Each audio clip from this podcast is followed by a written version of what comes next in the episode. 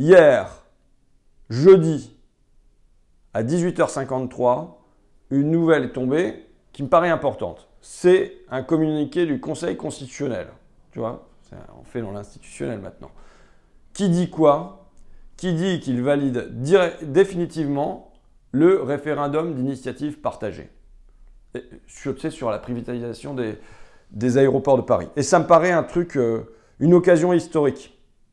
Un, truc vraiment qu'on doit saisir au bon. Pourquoi? Parce que c'est au cœur du mouvement des Gilets jaunes. C'était des manifs sur les péages parce qu'on avait filé les autoroutes à Vinci. Bon, bah, cette fois-ci, c'est les aéroports qui ont été filés à Vinci. Mais c'est au cœur d'un deuxième thème qui est le référendum d'initiative citoyenne. On l'a rêvé, on l'a. Alors, tu sais, il y a 4,7 millions de signatures à, récupérer. Et d'ailleurs, on voit bien que ça les fait flipper en face. Ils ont les jetons. Euh, là, Édouard Philippe qui dit c'est une situation dangereuse. C'est comme une, savonnette qui savent plus comment la tenir, tu vois. Et quand le danger est du côté morts Philippe, moi, ça me réjouit plutôt. Il me dit, cela pose un vrai et grave problème démocratique. Quand ils ne contrôlent pas pleinement la situation, quand ils ne peuvent pas s'arranger entre copains et coquins euh, et euh, se livrer les, les prébandes, se partager les dividendes, ça devient un problème démocratique. Donc je pense que vraiment là, euh, s'ils sont au bord de la suffocation, c'est que c'est une question importante. Pourquoi c'est important? Parce que ça ne soulève pas seulement la question de Roissy et d'Orly. Ça va bien au-delà. Ça va bien au-delà, c'est qu'ils savent que, un, d'abord, ça sera un coup d'arrêt à Macron. Tu vois, c'est l'occasion de lui mettre une claque.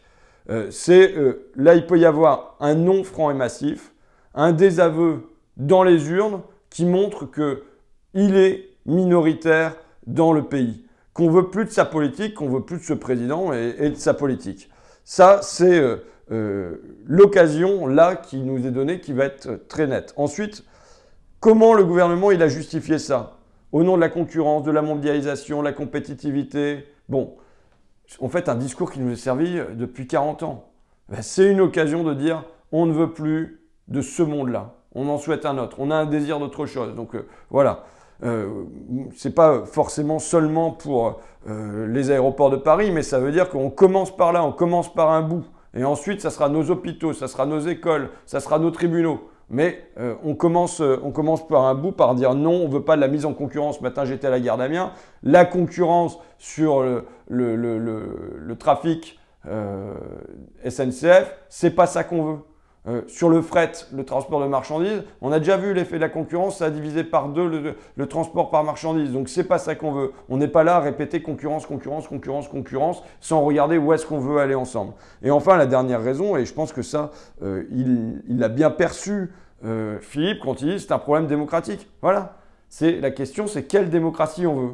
Eux, ils veulent une démocratie sans le peuple, ou une fois tous les cinq ans. Tu sais, moi j'ai lu sur un gilet Jeune, euh, faire l'amour une fois tous les cinq ans, ça n'est pas une vie sexuelle.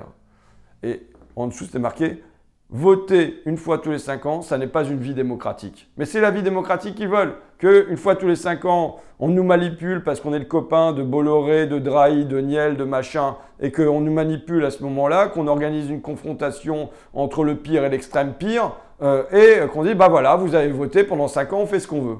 Ben non, nous, c'est pas notre vision de la démocratie. On veut pouvoir s'impliquer tous les jours, mais eux, il faut pas voir le peuple sur les ronds-points, faut pas voir le peuple dans les rues, ça, c'est pas la démocratie. Faut pas voir le peuple dans les référendums, c'est pas la démocratie. La démocratie, c'est on s'arrange entre nous dans notre petit cercle. C'est ça qu'ils veulent. Donc ça pose centralement la question de la démocratie. Moi, je prends jamais l'avion, donc je m'en fous un peu des aéroports de Paris en tant que tel, tu vois, même si là, c'est encore des milliards qui vont être euh, livrés au privé. Mais en tant que tel, tu vois, je suis beaucoup plus sur le rail, j'utilise le train tous les jours, euh, je vois la pollution euh, des camions.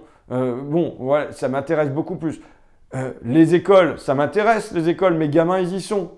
Euh, les tribunaux, je trouve que la justice est injuste. Donc tout ça, ça me paraît plus important en toute honnêteté que l'aéroport de Paris. Simplement, on nous propose de reprendre notre destin commun par ce bout-là. C'est par ce bout-là que, parce que les sénateurs et les députés se sont, mis d'accord pour dire là-dessus, on veut un référendum d'initiative partagée, c'est par ce bout-là qu'on commençait.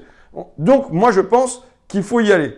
Une bataille va être engagée. Là, le site, il n'est pas encore prêt du gouvernement. Moi, je le fais dès aujourd'hui Parce que je veux qu'on ait euh, des comités qui se montent euh, je ne sais pas si c'est comité référendum, euh, les comités aéroports de Paris, comité le ciel est à nous, on appelle ça, je m'en fiche un peu du nom. Mais là, de la même manière que sur les ronds-points se sont rassemblés des gens d'un peu tous horizons et de pas d'horizon du tout, des encartés, des non-encartés, des syndiqués, des non-syndiqués, et eh bien là, c'est l'occasion pour les Gilets jaunes de s'impliquer dans une nouvelle bataille qui en effet va les éloigner un peu du rond-point, mais euh, va les faire aller au porte-à-porte, maison après maison, rue après rue, quartier après quartier, village après village, pour arriver aux 4,7 millions de signatures, et peut-être pour aller au-delà des 8 millions de signatures qui étaient celles de Macron au premier tour, et de montrer qu'on est plus fort que lui. Mais pour ça, il va falloir se bouger derrière.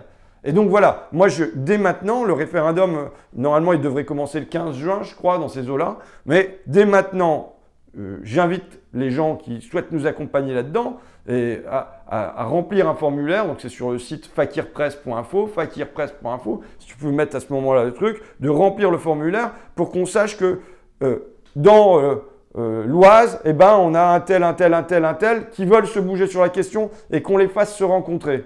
Euh, et euh, qu'ensemble, ils mènent la, lutte pour, euh, à la fois sur les réseaux sociaux et concrètement dans les rues et sur les places de marché et tout ça, y aller avec le téléphone portable, l'ordinateur, tac, tac, tac, signez là, mettez le numéro de votre carte d'identité, signez là, mettez le numéro de votre carte d'identité. Il va falloir que ce déploie dans toute la France et que ça aide à rassembler. Donc là, c'est aussi l'occasion de faire se rassembler tout ça. On a une action commune. Là-dessus, on est tous d'accord. Eh ben, on va.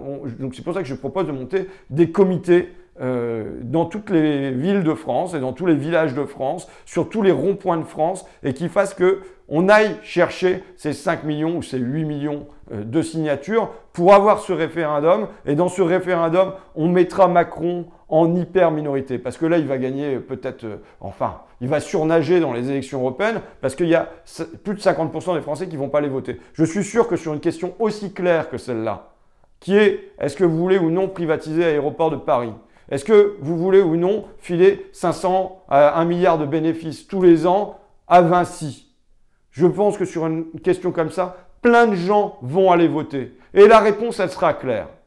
Et donc là, il faut se donner l'opportunité de ça. Il faut aller sortir les gens euh, de l'indifférence et les mener juste à signer ça. Et quand on a commencé à faire faire un petit pas avec les gens, comme ça, une petite signature euh, dans un document, ben les gens ils vont s'intéresser à cette question-là. Et même si derrière le gouvernement, il va tout faire pour tuer ça, cette initiative. Il va tout faire pour l'euthanasier. Il va tout faire pour la passer sous la table parce que ça lui fait peur. Qu'est-ce qui lui fait peur? C'est des masses qui se réveillent. Quand bien même elles ne se réveillent qu'en indiquant quelque chose, parce que c'est le premier pas. Et les gens, ils vont se dire, mais bon sang, ils sont encore en train de nous duper. Et donc, ça ne va pas passer comme une lettre à la poste, les manœuvres du gouvernement. Mais ça, il faut qu'on se mette à agir rapidement. C'est pour ça que même avant la mise en ligne euh, du, site, j'interpelle euh, les gens avec ou sans gilet jaune, avec ou sans carte politique, avec ou sans syndicat, euh, à se rassembler, se bouger sur cette question-là. Tu sais, la victoire appelle la victoire.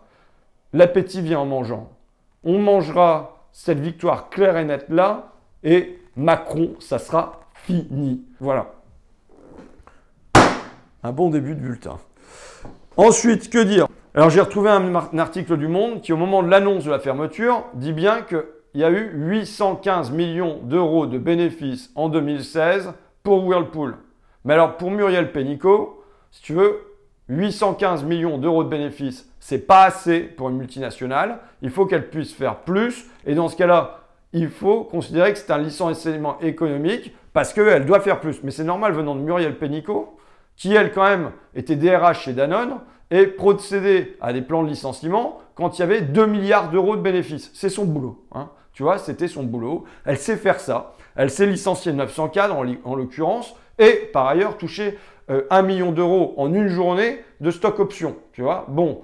Alors c'est sûr que du coup elle comprend les collègues, tu vois, c'est comme les gars dans la police, bon bah ils comprennent que temps les collègues il faut qu'ils tapent, tu vois. Bon, euh, tout le monde comprend bien ses collègues, les difficultés de ses collègues, tu vois. Donc bon bah elle, elle comprend les difficultés de ses collègues, comment on dit, euh, manager de transition, euh, bon bref, collabo des firmes, Tu vois, c'est son boulot, donc elle les comprend bien. Donc maintenant qu'elle est au ministère du Travail, bah, qu'est-ce qu'elle fait? Elle sert les firmes, comme l'a dit euh, l'un des, syndiqués, des syndicalistes. Bon, bah voilà, le gouvernement, il a choisi son camp.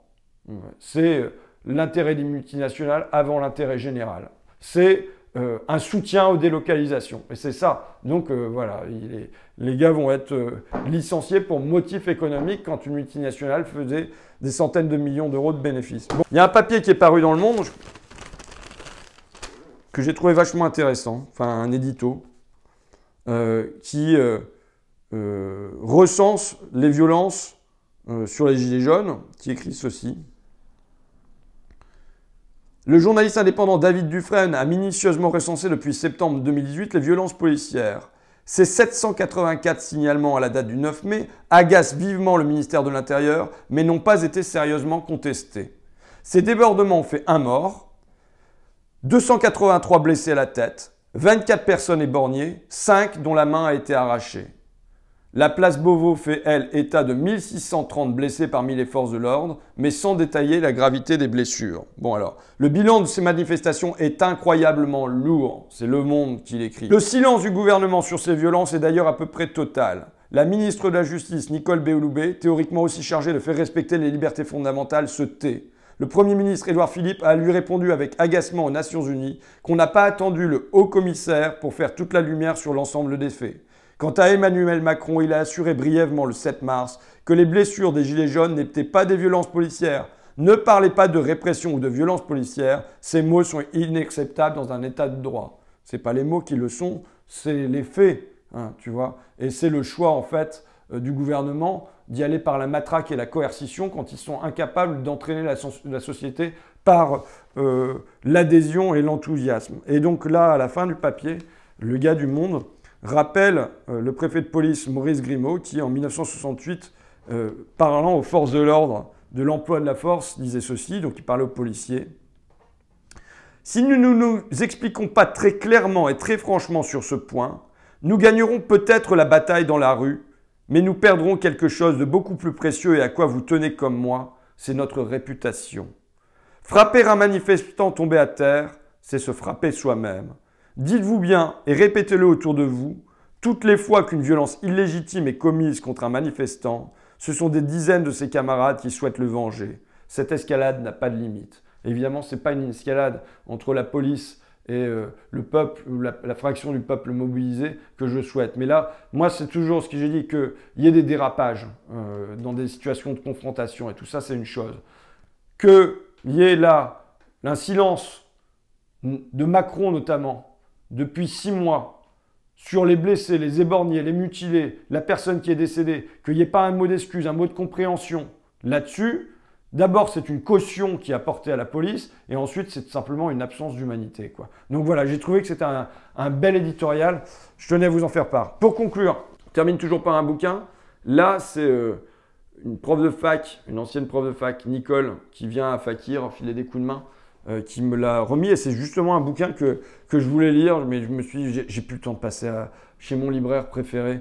Tu vois, donc bon, elle m'a remis ça. C'est Récidive, alors de Michael Fossel. Je sais pas si on dit euh, Michael ou Michael, je sais pas si on dit Fossel ou Fossel. Bon, je sais pas, allez. Bon, euh, Récidive 1938, je le mets bien là parce que dans ma dernière vidéo, on m'a dit on voit pas bien le bouquin que tu. C'est bon, ça, ça va pour, pour le téléachat. donc, qu'est-ce qu'il fait, ce philosophe? Il, s'est plongé dans la presse de 1938. 1938, c'est une année intéressante, moi que j'ai déjà croisé dans pas mal de bouquins, mais dans des espèces d'entre-deux. Soit tu lis des bouquins sur le Front populaire, et ça aboutit à 1938, tu vois, dans un espèce de... le truc qui se dégonfle. Soit tu lis, par exemple, des biographies de Pétain, et là, tu as des choses sur 1938, tu vois, sur les, ou sur la, défaite, la cinquième colonne et tout ça, et tu as ce qui peut se passer en 1938, mais tu n'as pas euh, des trucs qui se centrent sur finalement ce, zone de flou, d'ombre, ce passage d'un monde à l'autre, tu vois, entre le Front populaire et euh, l'occupation. Et donc, lui euh, vient relire toute la presse au jour le jour de 1938, avec des choses que je trouve très intéressantes, et donc en se demandant en quoi ça fait écho, lui et moi aussi, à 2018. Bon, par exemple, il note en 1938, J'aurai plus d'une fois l'occasion de vérifier qu'en 1938, le Parlement n'est jamais associé aux décisions importantes. Bon, nous, on peut l'être formellement, mais assez peu. D'ailleurs, maintenant, les traités de libre-échange internationaux, qui sont quand même des trucs euh, importants, parce que ça conditionne, en fait, le libre-échange, il, conditionne euh, tout. Tu vois, l'agriculture, l'industrie, euh, les services, les écoles, le machin, tout est quand même si tu es en régime de libre-échange ou tu, tu mets des protections à tes frontières, c'est pas la même chose. Et maintenant, eh bien, ça ne passera plus par les parlements. Donc il y a un certain nombre de... Euh, on nous dit d'ailleurs qu'en 1938, l'État doit être indépendant du Parlement, ce qui suppose des réformes constitutionnelles. On va les avoir, tu vois. Et c'est marrant que dans ce temps de crise de l'exécutif que nous vivons, parce que c'est quand même Macron qui est marqué Macron démission sur les ronds-points, c'est ça, c'est pas euh, le Parlement démission, tu vois. Mais dans ce temps de renforcement euh, de, de je, tu vois, je bafouille. Pourquoi? Parce qu'il y a mes mômes qui viennent de passer par la fenêtre, de me faire un grand signe, ce qui signale une fin rapide de ce bulletin. Donc vous me laissez. Je leur dis bonjour quand même, je ne les ai pas vus depuis une semaine. Je leur dis bonjour.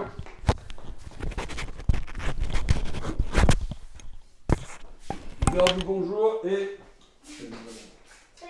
vous me laissez 5 minutes Vous vous mettez de l'autre côté Mes gosses, ils viennent d'arriver, il va falloir conclure. Hein et je disais, c'est une crise de l'exécutif. Et que propose l'exécutif De renforcer l'exécutif? Ça va être la réforme constitutionnelle de, de cet automne. Il y a un moment notamment qui est vachement intéressant et que j'ignorais, c'est qu'en 1938, il y a un bateau qui part d'Europe centrale avec des juifs à bord qui cherche à se réfugier en France, ils n'y arrivent pas, donc il part aux États-Unis, on n'en veut pas, il part à Cuba, et tu as une espèce d'errance du navire de réfugiés comme ça, euh, et de plusieurs navires en fait, évidemment, putain, le parallèle avec l'Aquarius, il est tellement évident, tu vois.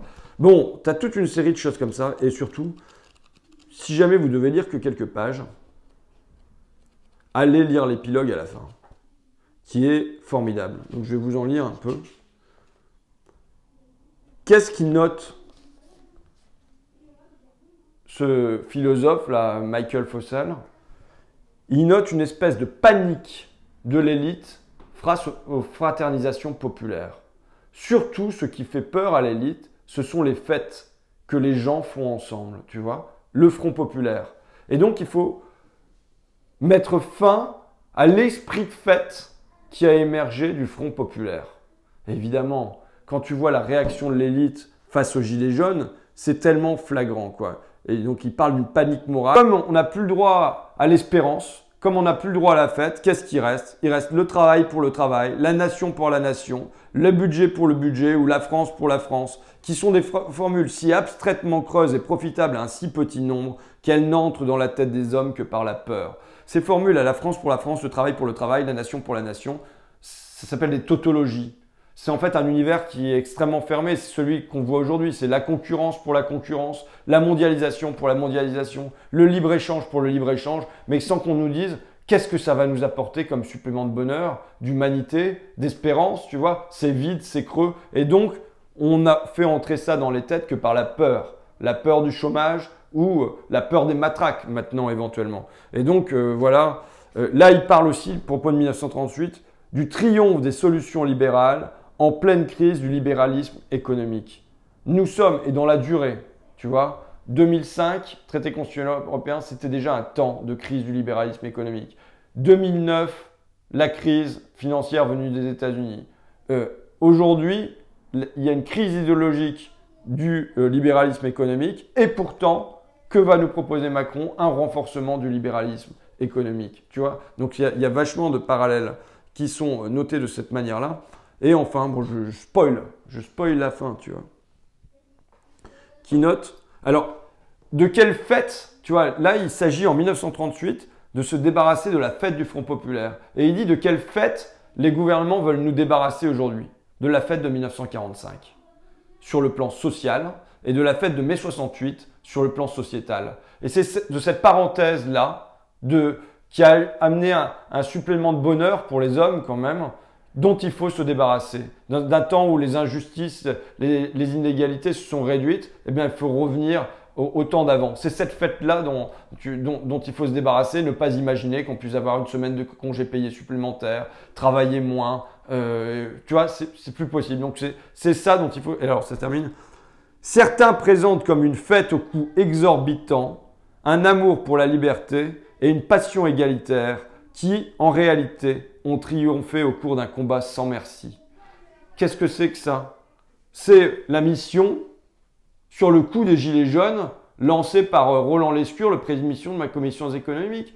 On ne présente que comme un coup exorbitant un amour pour la liberté et une passion égalitaire. Il est évident que le mouvement qui a surgi cet automne, et c'est pour ça qu'il a trouvé euh, un écho au-delà de des gens qui se rassemblaient seulement sur les ronds-points et que massivement euh, des, pans entiers de la France se sont reconnus là-dedans parce qu'il est habité par un amour pour la liberté et une passion égalitaire. Mais ça, ils n'en veulent pas et ils ne considèrent ça que comme un coup. Voilà, ça sera ma, ma recommandation de la semaine, récidive de Michael Fossel à propos de l'année 1938. Bon, on arrête là et maintenant, il faut que je m'occupe de mes gosses. Je pense que ça sera des gnocchis.